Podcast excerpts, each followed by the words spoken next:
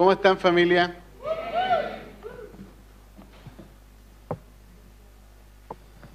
Estamos muy eh, agradecidos de Dios por lo que Él está haciendo. Eh, igual, eh, de verdad que hacer dos reuniones, si tuviésemos más espacio solamente haríamos una, pero debido a que la iglesia está creciendo, los crecimientos generan ciertos ajustes cambios y tenemos que adaptarnos a esos cambios. Así es que son muy bienvenidos. Está llegando más familia, así es que felices, muy contentos, muy contentos.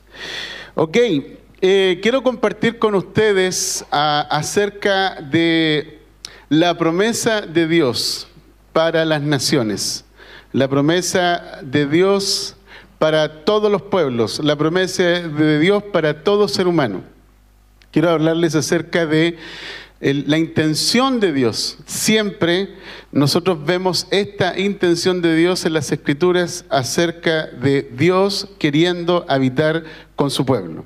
Así que me gustaría que podamos orar y vamos a comenzar a compartir el mensaje.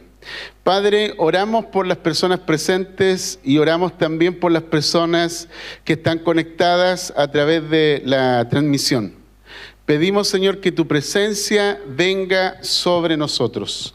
Que tu presencia, Señor, aumente en nosotros, que podamos estar mucho más conscientes de lo que tenemos, mucho más conscientes de lo que nos has dado.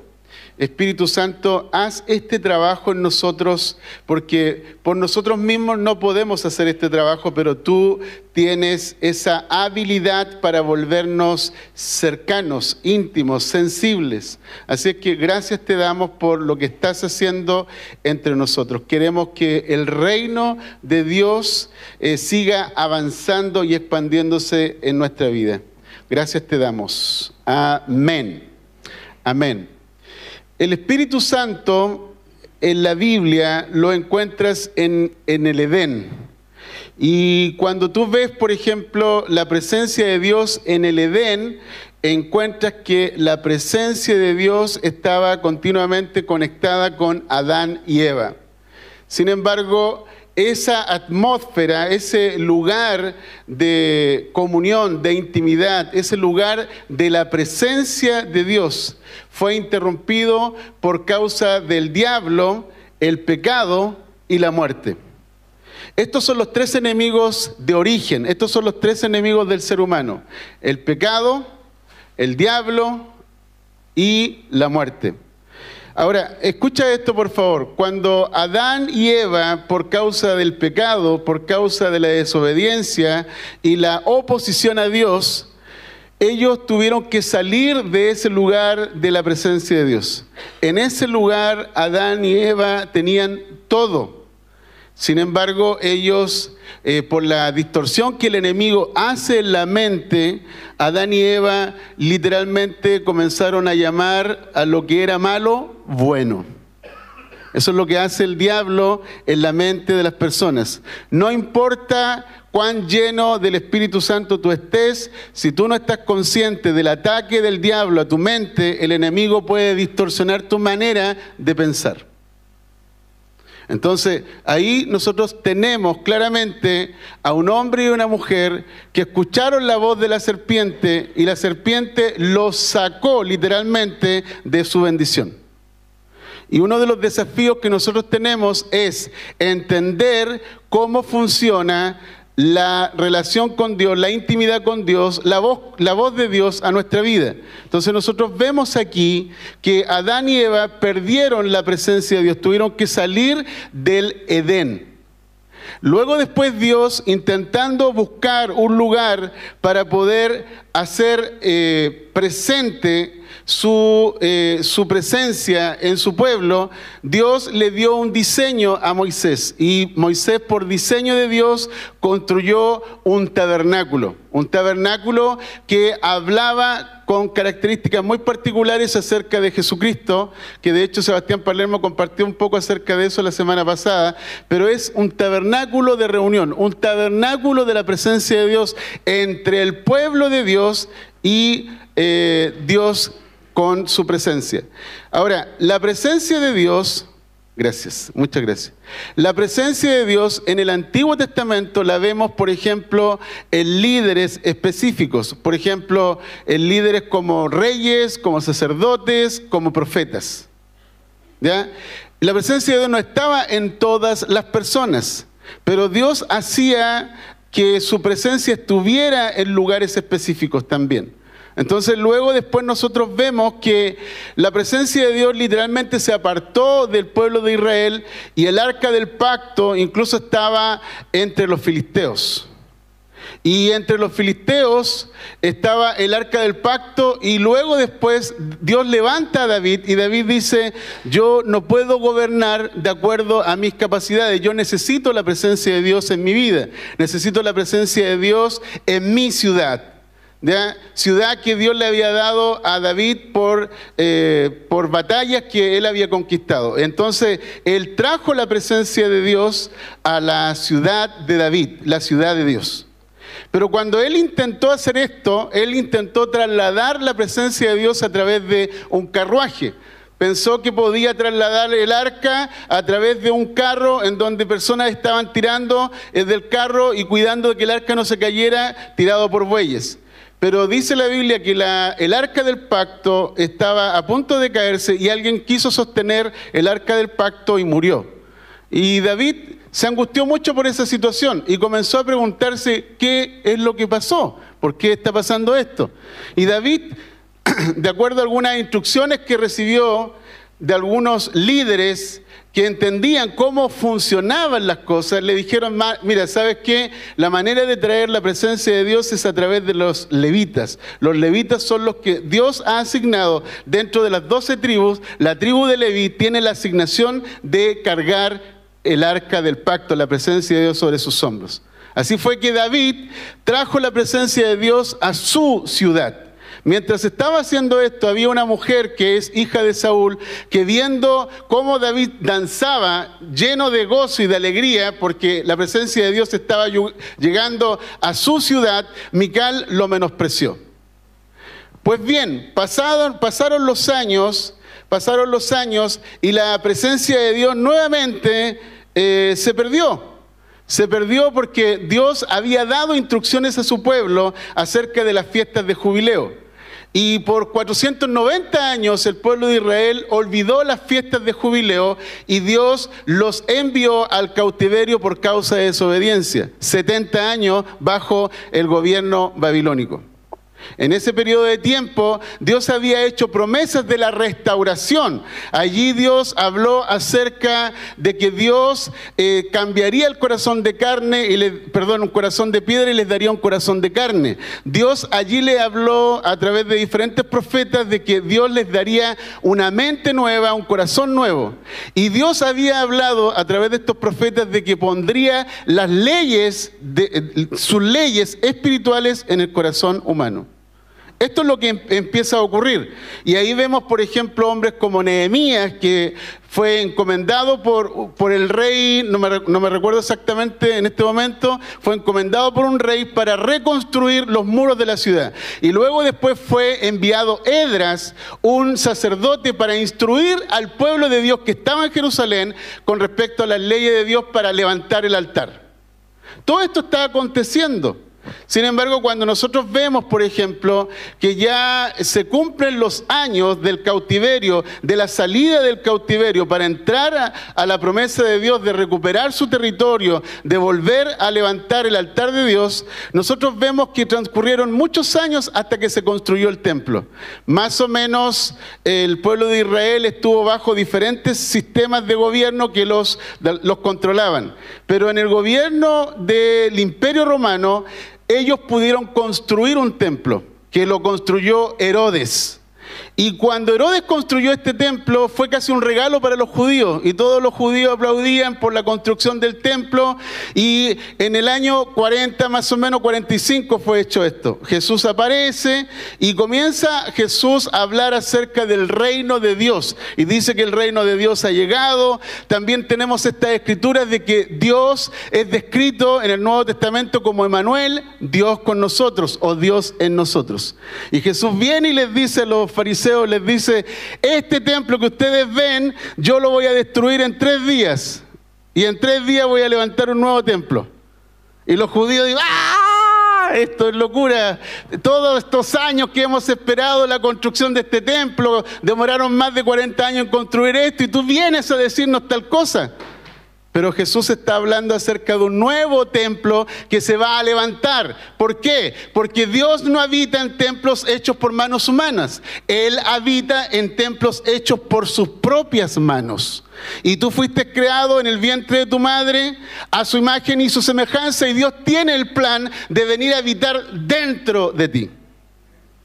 Entonces Jesús lo que estaba diciendo era básicamente que Dios venía a habitar en el ser humano. Es decir, el Dios con nosotros, Dios en nosotros. Y eso es lo que Jesús está diciendo. Voy a levantar un nuevo templo, voy a levantar una nueva habitación, voy a levantar un nuevo lugar donde Dios va a habitar. Y ese lugar eres tú, soy yo. Estoy tratando de hacer una historia larga, corta. Y puede que olvide algunos detalles, pero está bien. El apóstol Pablo, hablando acerca de esto en el libro de Hechos, dice, el Dios que hizo el mundo y todas las cosas que en él hay, siendo Señor del cielo y de la tierra, no habita en templos hechos por manos humanas Fíjense en este detalle, no habita en templos hechos por manos humanas, ni es honrado por manos de hombres, como si necesitase de algo, pues Él es quien da a todos vida, aliento y todas las cosas. Wow. Entonces quiero hablarte acerca de ese templo, ese lugar, esa habitación nueva que eres tú. Y dentro de ti está el Espíritu Santo. Jesús, hablando a sus discípulos en una de las fiestas, les dice, les dice, vengan a mí y beban gratuitamente, vengan a mí y beban. El que come de mí nunca más tendrá hambre. Repita conmigo, nunca más tendrá hambre. El que bebe de mí dice, nunca más tendrá sed. Repite conmigo, nunca más tendrá sed. Así es que cuando tú comes de Jesús, cuando tú bebes de Jesús, nunca más tienes hambre. Nunca más tienes sed. La mujer samaritana va al pozo de Jacob a sacar agua. Y el pozo de Jacob, existía por muchos años. Y ese pozo podía, ah, podía dar agua para beber. Y Jesús le dice a la mujer samaritana, el que bebe de esta agua va a volver a tener sed. Pero el que bebe del agua que yo le daré, nunca más tendrá sed. Wow. Y la mujer samaritana dice, pero ¿cómo tú me vas a dar de beber si no tienes agua, no tienes con qué sacarla? Ay, es que no estamos entendiendo nada. Jesús dice, el que cree en mí, ¿cuántos creen en Jesús? Levanten su mano. El que cree en mí, dice Jesús. ¿Cuántos creen? El que cree en mí, dice, de su interior correrán ríos de agua viva. El que cree en mí, dice Jesús, de su interior correrán ríos de agua viva. Y dice, y esto hablaba acerca del Espíritu Santo que recibirían los creyentes cuando Él fuese glorificado. Así es que en tu interior hay ríos de agua viva. En tu interior vive el que dijo, yo soy el pan del cielo que descendió para hacer la voluntad del Padre. Así es que el pan está dentro de ti. El que come mi pan nunca tendrá hambre, el que bebe mi agua nunca tendrá sed. Así es que Juan capítulo 16 eh, Jesús nos está hablando acerca de algo que está a punto de suceder. Jesús dice lo siguiente, les conviene que yo me vaya porque mientras yo no me vaya, el protector el protector no vendrá a ustedes. Esos son los ángeles del Señor que hacen efectos especiales. ¿eh? A veces les gusta jugar con esas cosas y está bien. El protector no vendrá a ustedes. Dice, si yo me voy, les voy a enviar al compañero, al consolador, al consejero y al protector. Así es que cuando tú tienes al Espíritu Santo, tienes a un consejero. Es decir, no sé qué decidir, tienes un consejero. Tienes un consolador. Estoy triste, estoy angustiado hasta la muerte, como Jesús. El Espíritu Santo consuela. No sabes qué hacer frente al enemigo, el Espíritu Santo te protege.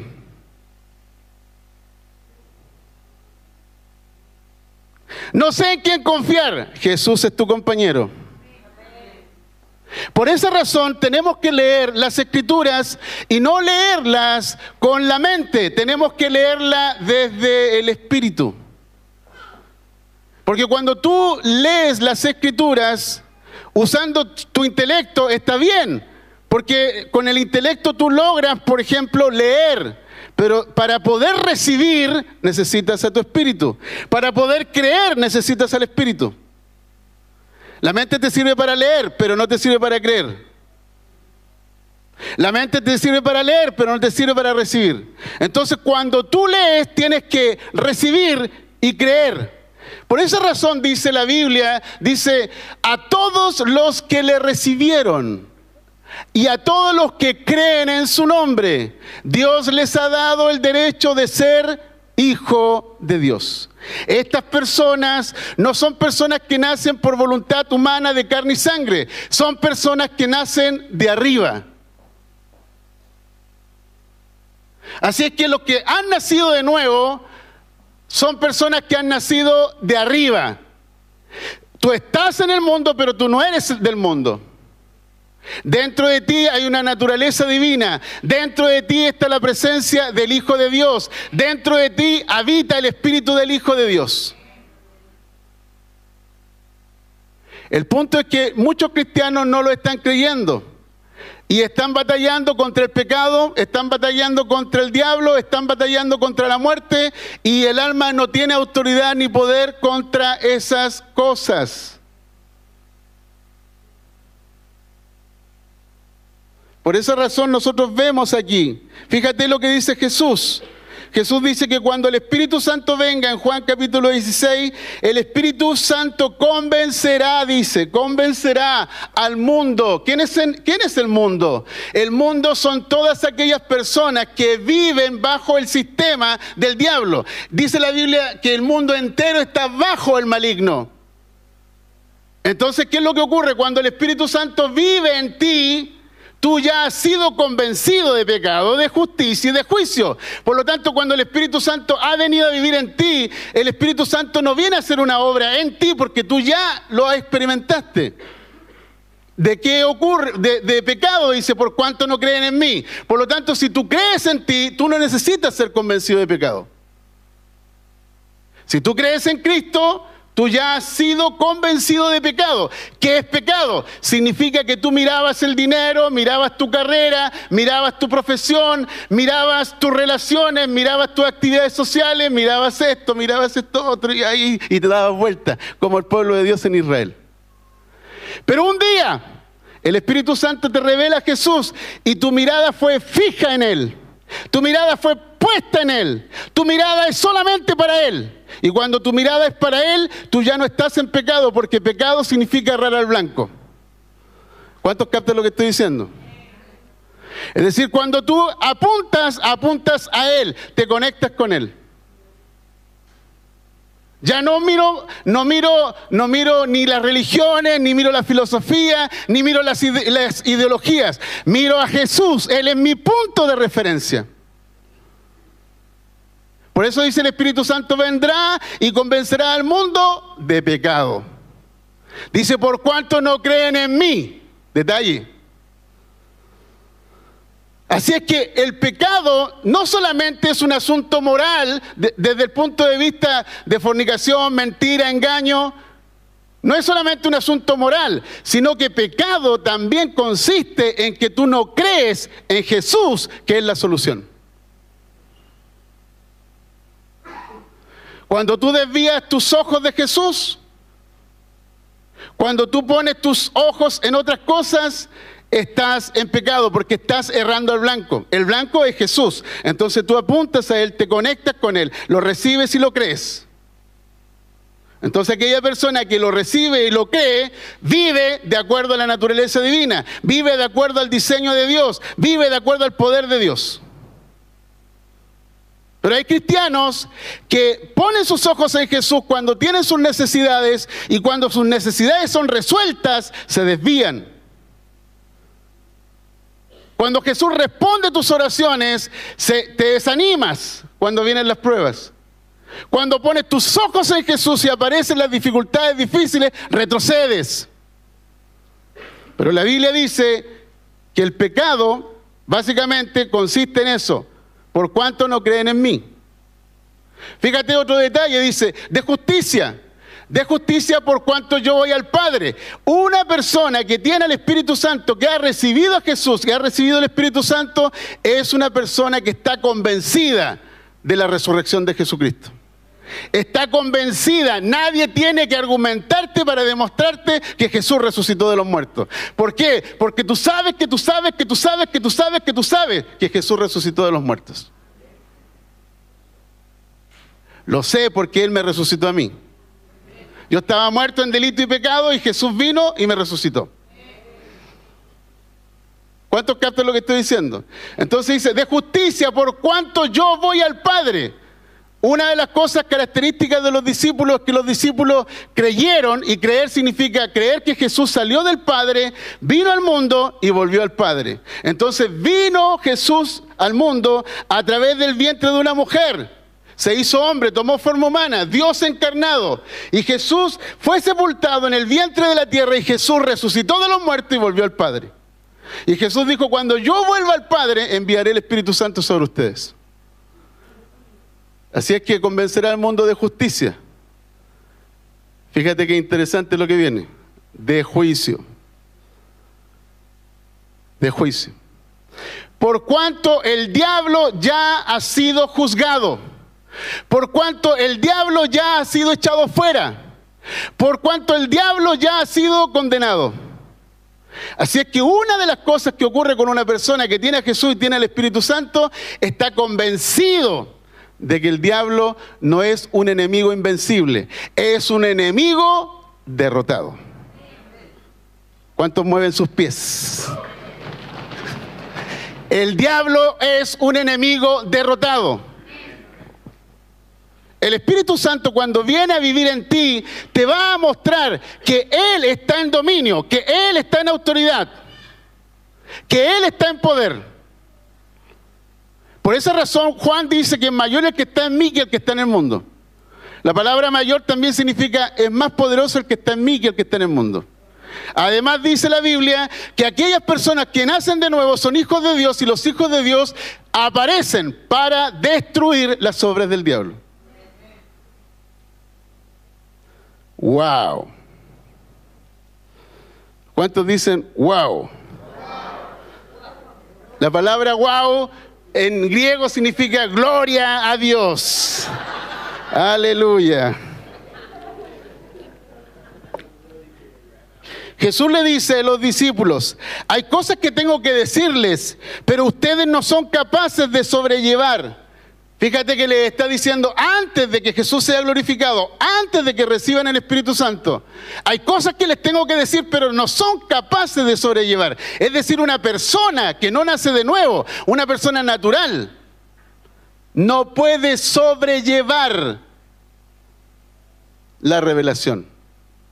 No puede experimentar la revelación no escucha la voz de Dios. Hay cosas que tengo que decirle, pero ustedes no las pueden sobrellevar. Entonces Jesús gradualmente, progresivamente fue revelando su plan. Desde el punto de vista de Juan capítulo 16, si alguien me ayuda por favor, si no, no voy a tomar nunca el agua. Ah, está abierto, está abierto, gracias.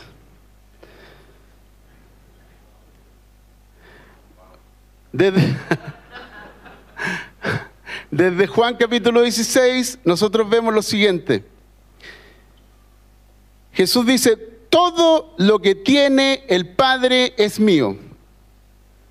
¿Y qué hará el Espíritu Santo? Tomará de lo mío y os lo hará saber. El Espíritu Santo no es una voz distinta a Jesús y al Padre. Jesús no dijo nada por sí mismo, no habló nada por sí mismo, sino lo que oyó del Padre. El Espíritu Santo no hace nada por sí mismo, no, no, habla nada por sí mismo, sino lo que oye de Jesús. Así es que solamente hay una voz, hay una voluntad, hay una guía. Está todo alineado. Y todo aquel que está alineado escucha solo una voz. Yo soy el camino, yo soy la verdad, yo soy la vida. No hay más voces. Alguien me dijo ayer, no sabía, me dijo desde el día en que Jesús tocó mi vida, desde el día en que yo experimenté el Espíritu Santo en mi vida, hace seis meses que no escucho música secular. Otra persona me dijo, ¿sabes qué? Hace un mes estoy experimentando a Jesús y coincide que dentro de este, del mes siguiente estaba de cumpleaños y me invitaron mis antiguos amigos a celebrar y ellos prepararon todo y cuando yo estuve con ellos literalmente fue como que yo no soy de ese mundo. Y decidí no relacionarme más con ellos porque no me contribuyen a nada. ¿Quién le dijo eso? El pastor. No, aquí en la iglesia le lavaron el cerebro. No, el Espíritu Santo está haciendo su trabajo.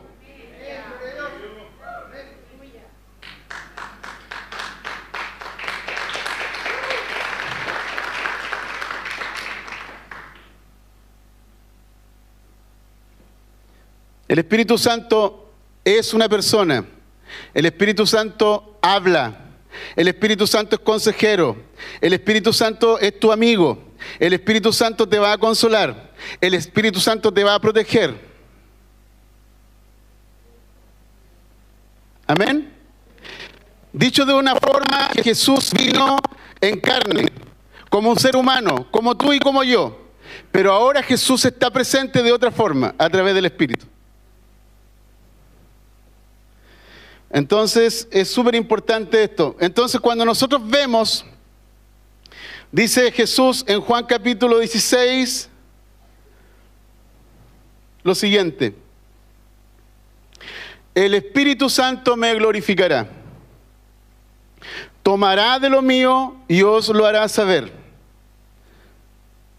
El Espíritu Santo me glorificará, porque tomará de lo mío y os lo hará saber todo lo que tiene el Padre es mío. Así es que Jesús, el Espíritu Santo no viene con un mensaje propio. El Espíritu Santo no hablará por sí mismo, sino que hablará lo que escucha de Jesús y anunciará las cosas que han de venir porque son parte de la revelación de Dios.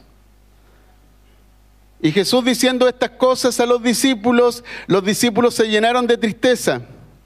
Y Jesús les habló acerca de una mujer encinta. Cuando una mujer encinta queda embarazada, llega el momento del parto, los dolores del parto. Y Jesús dice, ustedes están tristes como la mujer encinta que está con dolores de parto. Pero Jesús dice, así como, así también ustedes ahora sienten tristeza, dice Jesús. Dolores de parto, pero yo les volveré a ver Mira lo que está diciendo.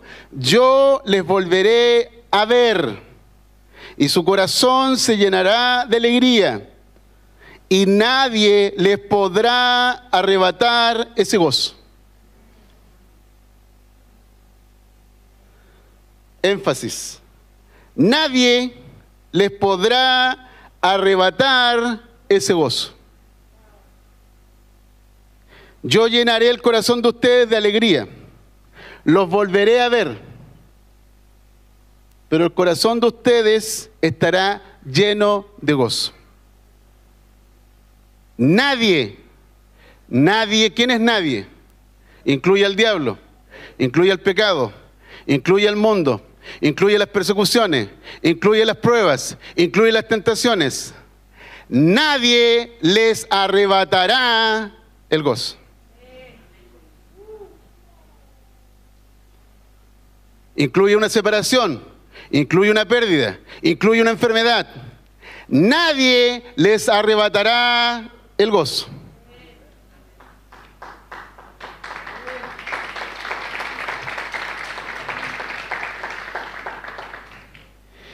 Jesús dice, en aquel día ustedes van a pedir en mi nombre, pero el Padre mismo os ama, porque ustedes me aman a mí y creen que yo salí de Dios. Fíjate el detalle.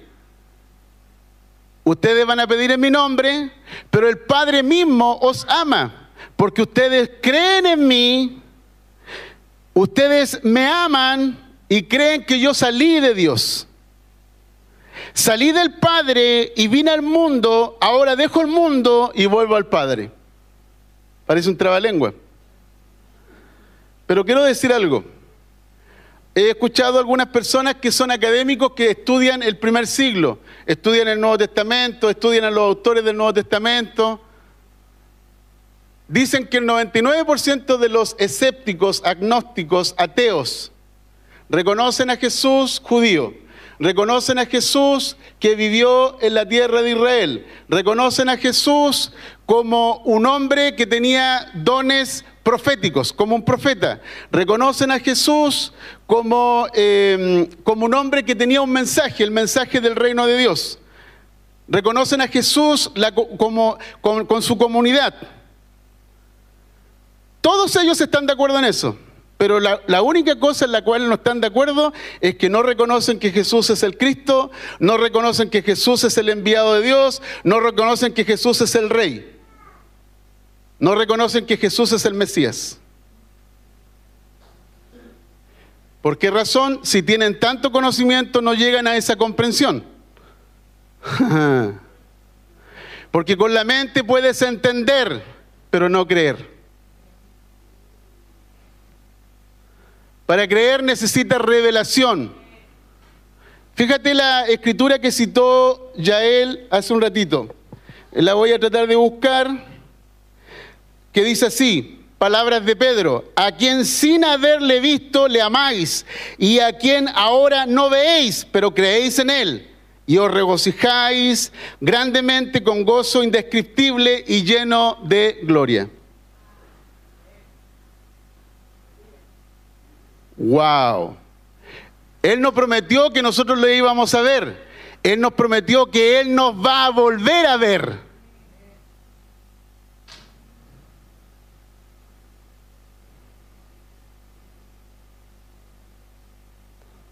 Wow.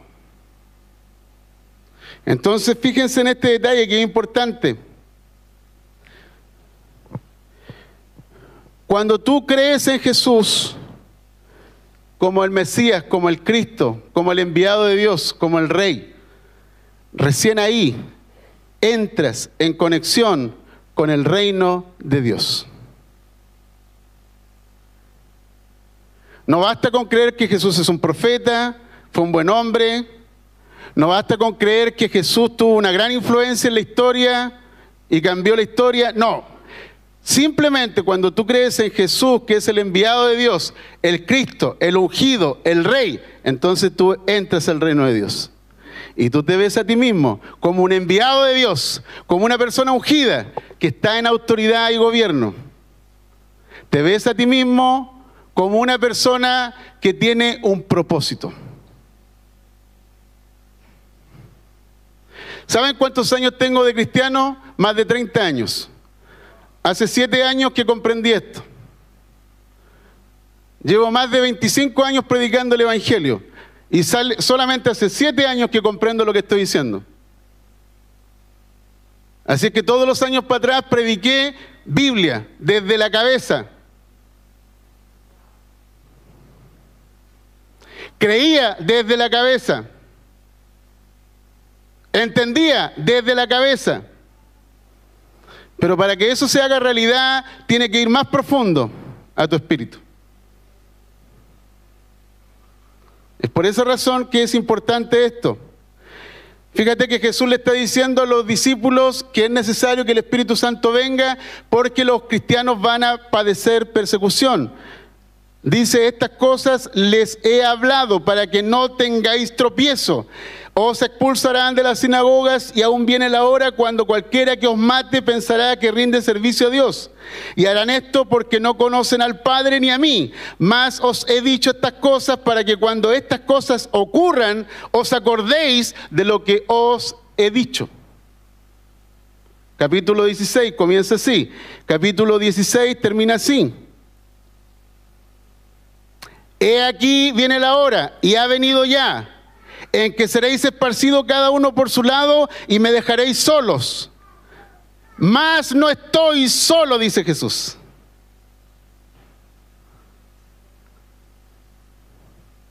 Porque el Padre está conmigo. Entre, entre estas cosas os he hablado para que en mí tengáis paz. En el mundo tendréis aflicción, pero confiad, yo he vencido al mundo.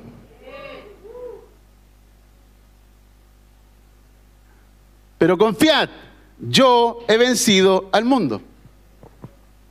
Entonces es súper importante esto porque tenemos hoy día una generación de creyentes que buscan una experiencia con el Espíritu Santo.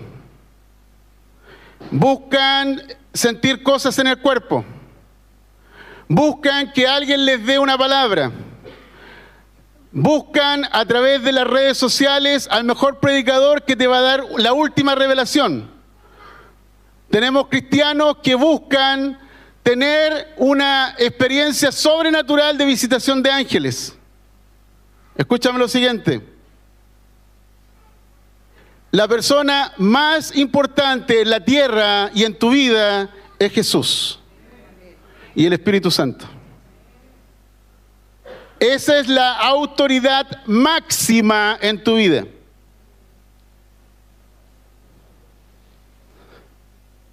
Entonces es súper importante esto que podamos comprender. ¿Qué valor tiene el Espíritu Santo en tu vida? ¿Qué valor tiene el bautismo del Espíritu Santo en tu vida? ¿Qué valor tiene que el Espíritu Santo viva dentro de ti? Esta mañana estábamos orando y yo le preguntaba al Señor, ¿por qué estoy aquí? Necesitas hacerte esta pregunta a veces. ¿Por qué estoy aquí? ¿Por qué creo? ¿Se han hecho alguna vez esa pregunta? ¿Por qué soy cristiano? ¿Se han hecho esa pregunta? ¿Por qué creo? ¿Por qué estoy aquí? ¿Por qué soy cristiano? Necesitas hacerte esas preguntas para que no estés corriendo en vano. Porque puedes estar haciendo algo que te pidieron que hicieras, pero no lo estás haciendo porque estás en Él. Porque quizás a lo mejor estás necesitando la ayuda de Dios porque estás viviendo una prueba. A lo mejor estás necesitando la salud porque estás enfermo. A lo mejor estás necesitando que Jesús intervenga para resolverte un problema. Y una vez que tú resuelves tu problema, te olvidas de Jesús. Y quiero decirte lo siguiente, que esa carrera de 100 metros planos no es el cristianismo. Esta es una carrera de largo aliento. Esta es una carrera de resistencia. Esta es una carrera de perseverar. Esta es una carrera de llegar hasta el final. Y al final todavía no ha llegado. Si tú estás acudiendo a Jesús para recibir algo de Él, no me cabe duda de que Jesús te va a dar lo que necesitas pero necesitas comprometerte a largo plazo. Los matrimonios de hoy día duran un mes, duran lo que duró cuando aparece el conflicto. No hay compromisos a largo plazo. Cuando el Espíritu Santo viene a vivir en ti, el Espíritu Santo te va a mostrar cuánto es necesario padecer por causa de Jesús. Aloja.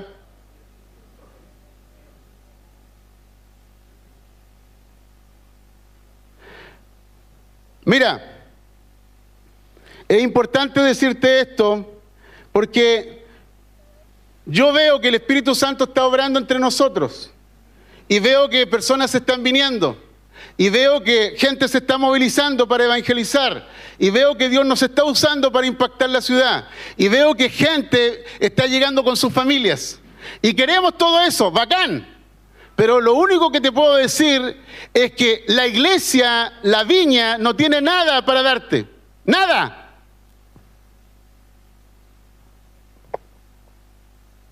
La forma en cómo hacemos las cosas no te va a ofrecer nada.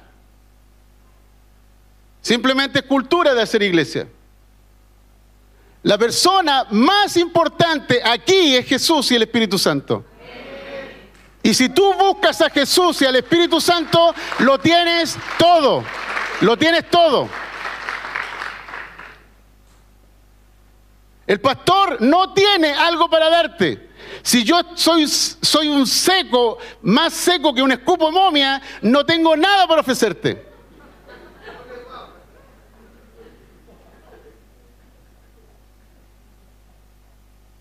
¿Cuántos captan lo que estoy diciendo? Entonces es importante que tú sepas concentrarte dónde pones tus ojos. En medio de la congregación vas a tener algunas dificultades, conflictos, malos entendidos, diferencias. Pon tus ojos en Jesús. Y trata de ver a las personas que están a tu lado y ve lo mejor que tienen ellos. No te concentres en las cosas negativas, concéntrate en las cosas de Dios. Lo que Dios está haciendo es bueno, es agradable y es perfecto.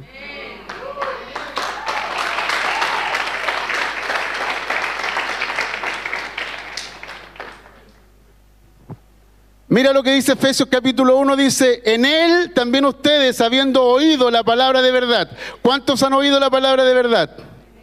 El evangelio de su salvación, habiendo creído en él, habiendo creído en él, en Cristo, fuisteis sellados con el Espíritu Santo que había sido prometido. Entonces, cuando tú recibes el Espíritu Santo, cuando tú has creído en él, cuando tú has creído en Cristo, cuando tú has creído que Jesús es el Mesías, entonces el Espíritu Santo viene a vivir en ti.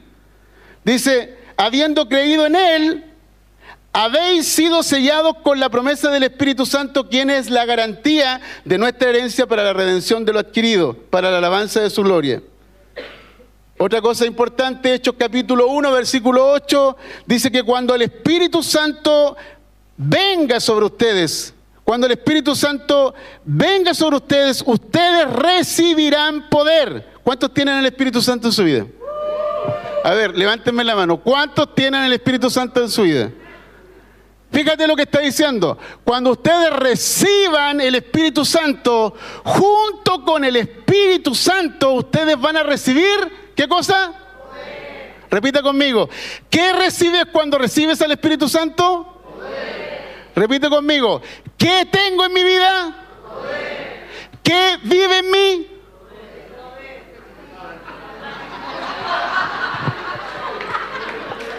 Borren eso por favor de la grabación. Cuando el Espíritu Santo venga sobre ustedes recibirán poder. La palabra poder, escucha esto por favor, la palabra poder es milagro milagro, hechos sobrenaturales, hechos inusuales, hechos no naturales, para el, lenguaje científico, hechos paranormales, poder, milagro. ¿Me quedan cinco minutos? Ok, ¿cuánto me dan cinco minutos? Nada. Otra palabra, que, otro significado de la palabra poder es comenzar algo y terminarlo.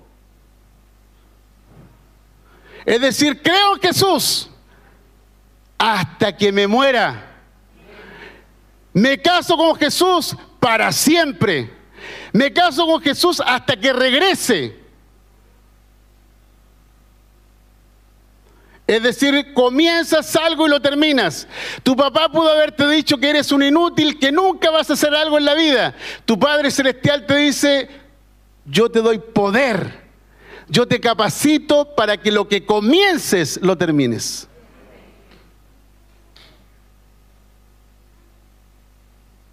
¿Alguien maldijo tu vida? Y andas llorando por la vida porque estás maldito, pues bien, yo te digo que estás sentado con Cristo en los lugares celestiales y estás bendecido con toda bendición en los lugares celestiales y punto.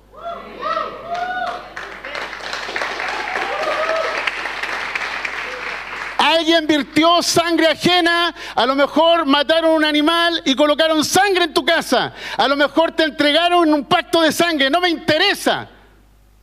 La sangre de Jesús fue entregada por sí mismo. Él dio su propia sangre. El sacrificio de Jesús, de su sangre, es su propia sangre, no es sangre ajena. Así que es un sacrificio mayor y rompe toda maldición en tu vida. Escúchame lo siguiente. Dice que vamos a recibir poder y entonces me seréis testigos testigos a Jerusalén, Judea, Samaria y hasta lo último de la tierra. Lo que quiere decir básicamente es que el poder que está en ti es expansivo. El poder que está en ti es explosivo. El poder que está en ti se extiende. Cree tú y toda tu casa será salva. El poder que está en ti es el poder de Dios, aquel que es poderoso para hacer mucho más de lo que pedimos, mucho más de lo que entendemos según el poder que actúa en los que creen. Por lo tanto, el poder está fuera y el poder está dentro. ¿Cuántos entienden? Que no somos Dios. Dios en su naturaleza, yo como ser humano, Dios me imparte su poder. Entonces el poder es Dios, Dios es poderoso, pero ese poder me lo ha compartido a mí. Y ese poder se activa en mí a pesar de mis limitaciones. Ese poder se activa en mí cuando yo creo. Amén. Entonces fíjate lo que dice, me seréis testigos. ¿Qué es lo que dice Juan capítulo 16, versículos primeros y últimos? Que vamos a padecer persecución. La palabra testigos aquí es mártires. Repita conmigo, mártires. Eso quiere decir que son personas que están dispuestas a morir por la causa de Jesús.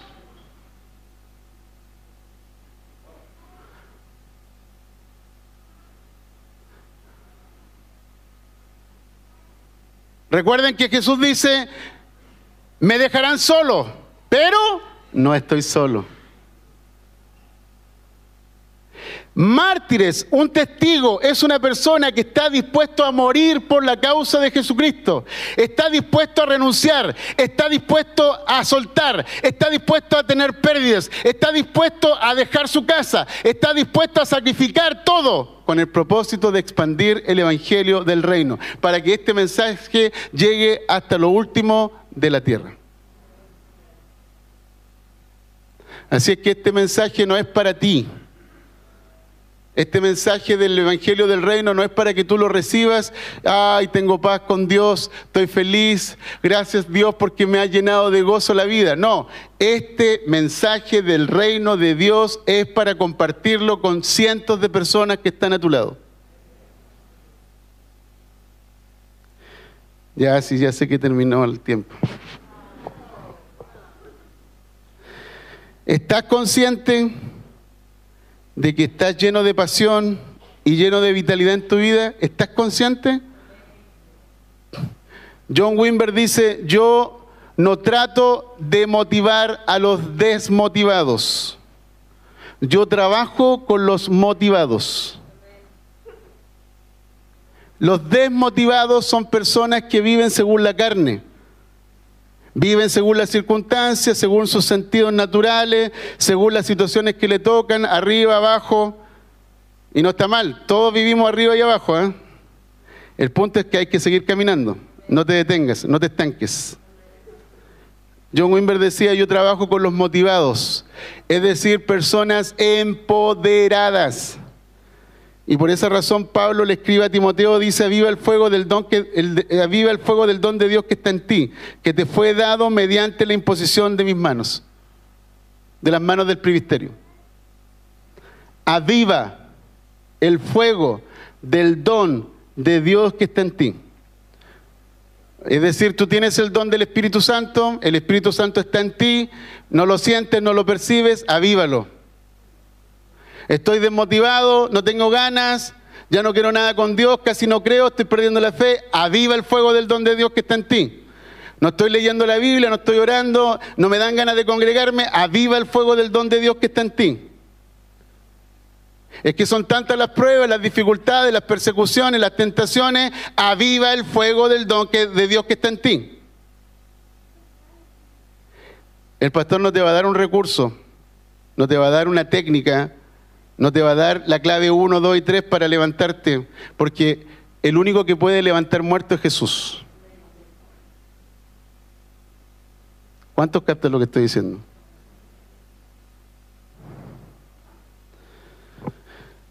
Wow. Por último. Por último. ¿Sabes que Dios quien vive en ti tiene poder para ayudarte en tus debilidades? Juan, perdón, Romanos capítulo 8, versículo 28 dice, asimismo, Dios a través de su Espíritu acude en ayuda cuando estamos en debilidad. A veces no sabemos qué pedir pero el Espíritu Santo intercede por nosotros con gemidos que no pueden expresarse con palabras. ¿Cuántos de ustedes han experimentado debilidad?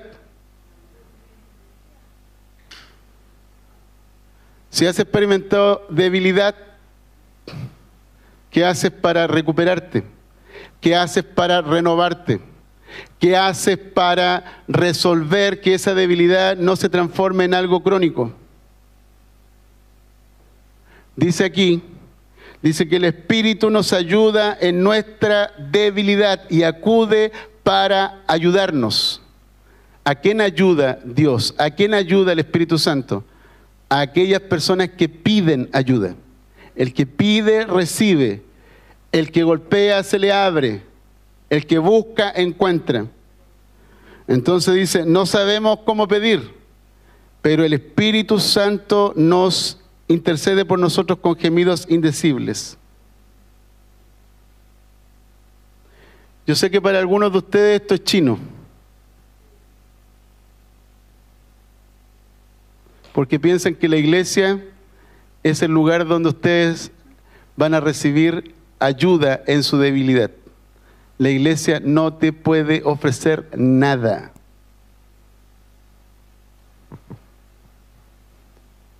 Personas como seres humanos no te pueden ofrecer nada. Necesitas comprender que tu relación con Jesús y con el Espíritu Santo es la clave. Es la clave. Ahí está la fórmula. Ahí está la clave. Ahí está la herramienta poderosa. Jesús y el Espíritu Santo. Romanos 5, dice que cuando tú estás en, diversas pruebas, en diversas situaciones, tienes que acudir al Espíritu Santo porque el Espíritu Santo ha sido derramado en tu corazón. Y cuando el Espíritu Santo ha sido derramado en tu corazón, el amor de Dios llena tu vida. ¿Qué es lo que ocurre cuando tú vives circunstancias difíciles o pruebas o situaciones complejas? Empiezas a dudar con respecto al amor de Dios. Si estás dudando, entonces el Espíritu Santo que está en ti, el Espíritu Santo que está en ti, ha derramado su amor y su amor echa fuera el temor. Amén. Súper. Ok.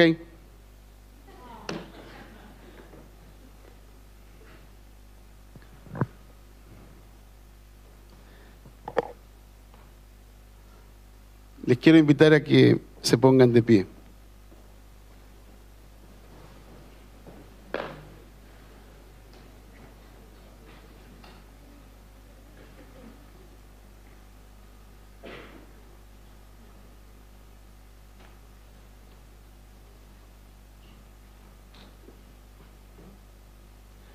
Hace un tiempo atrás yo le escribí a mi hijo unos mensajes y le colocaba como título Comida para Leones. Y le hacía algo que se lo mandaba por WhatsApp. Para mí esto es comida para leones.